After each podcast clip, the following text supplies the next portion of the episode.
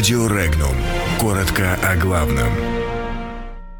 У Мадура непонимание с США. У Боинга беспилотное такси. Госдеп отказал Мадуро в праве разорвать дипотношения. Роскосмос расторг контракт с фирмой депутата Татарии. Боинг протестировал беспилотное аэротакси. Продажи электромобилей выросли в России. Рубль перешел к росту.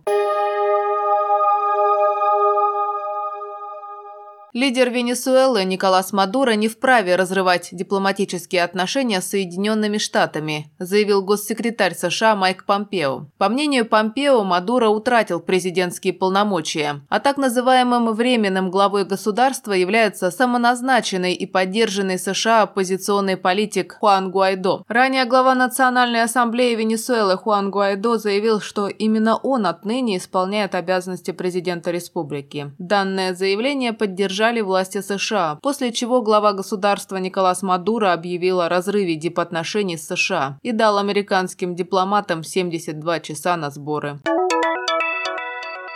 Крупнейший подрядчик Поволжья, ПСО «Казань», принадлежащая депутату Госсовета Татарии Равилю Зиганшину, не будет заниматься строительством второго стартового комплекса космодрома «Восточный» в Преамурье. Роскосмос расторг с ним государственный контракт стоимостью более 38,5 миллиардов рублей, заявил заместитель председателя правительства России по вопросам оборонно-промышленного комплекса Юрий Борисов. Отмечается, что этот контракт расторгается по взаимному согласию сторон с учетом того, что сложилось тяжелое финансовое положение.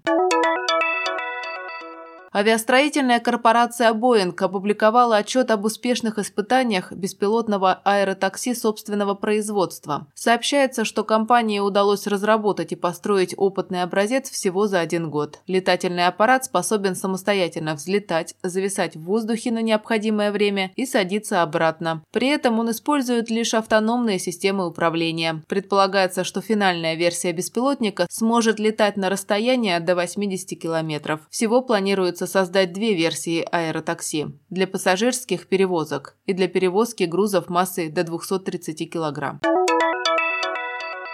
В 2018 году в России было продано 144 новых электромобиля, сообщает Автостат. В 2017 году было продано 95 новых электромобилей, так что рост продаж по этой позиции составил более 50%. Основная часть покупателей – москвичи. За ними следуют Приморье и Московская область. 10 электромобилей купили петербуржцы, 5 жителей Кубани, 4 жители Хабаровского края и столько же жителей Новосибирской области.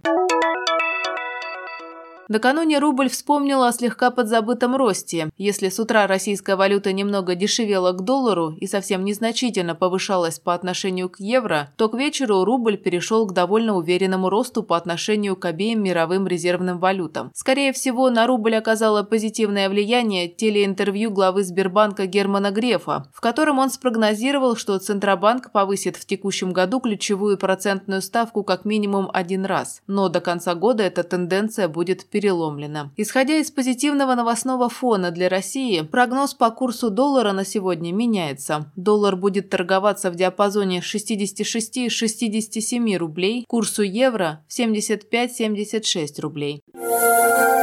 Подробности читайте на сайте Regnum.ru.